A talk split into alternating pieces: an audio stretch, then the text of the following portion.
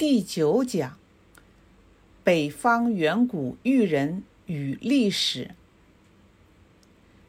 前面几讲我们讲过了《遇见文明》这本书里第一部分的陕北玉人，第二部分、第三部分里的红山文化玉人。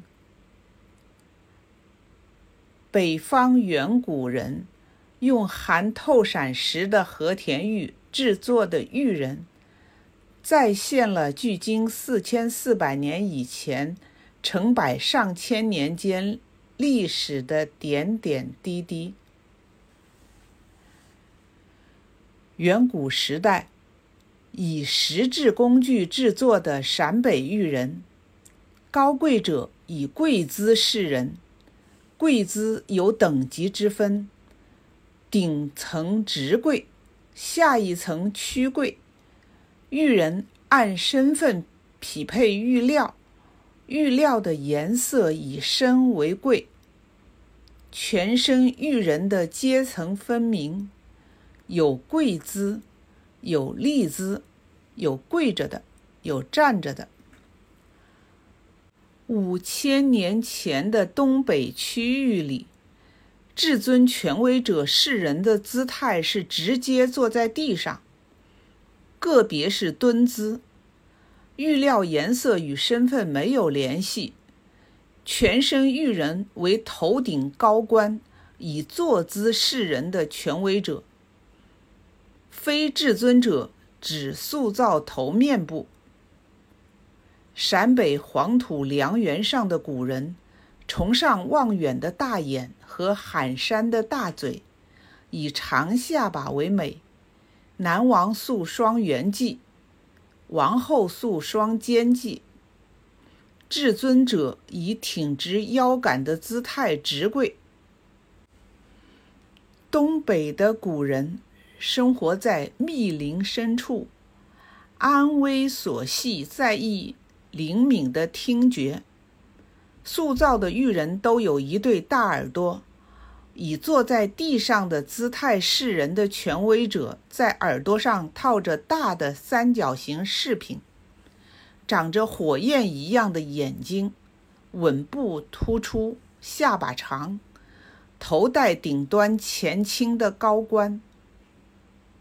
陕北的远古玉人，身份等级不高的立者、站立者。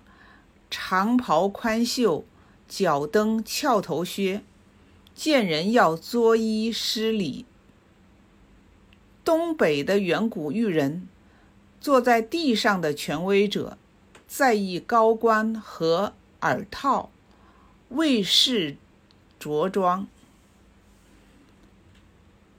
远古时代，陕北和东北区域里。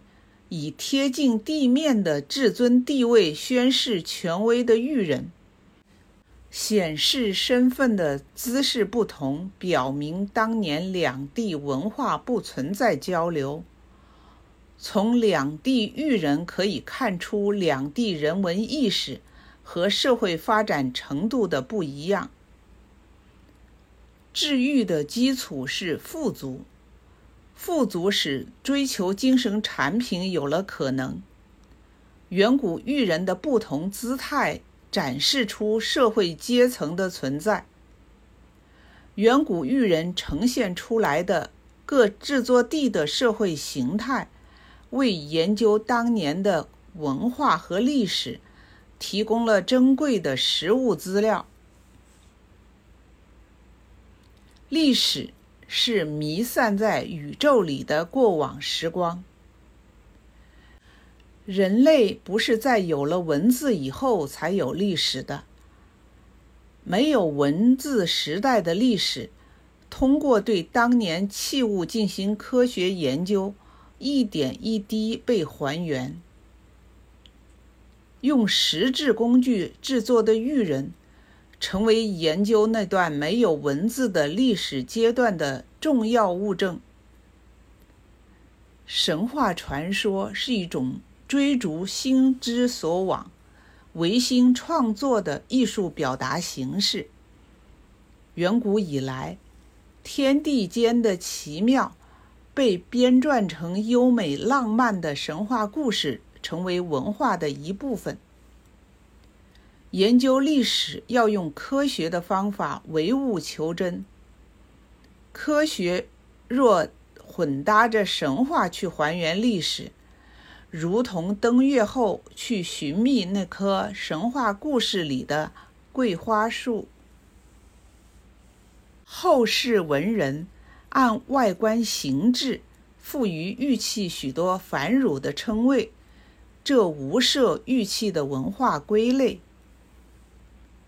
人的认识来源于信息。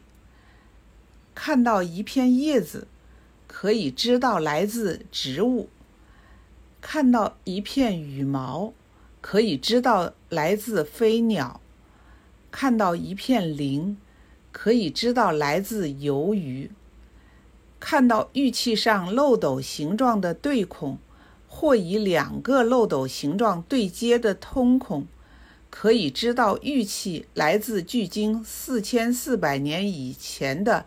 石质工具治愈时代，据物说理，凭物考据，玉器上加工工具留下来的痕迹，让我们看到，距今四千四百年左右的气候事件以前，用石质工具治愈没有金属的踪迹；气候事件后，玉器上采用金属工具钻孔。先是青海，再到中原，青铜器出现。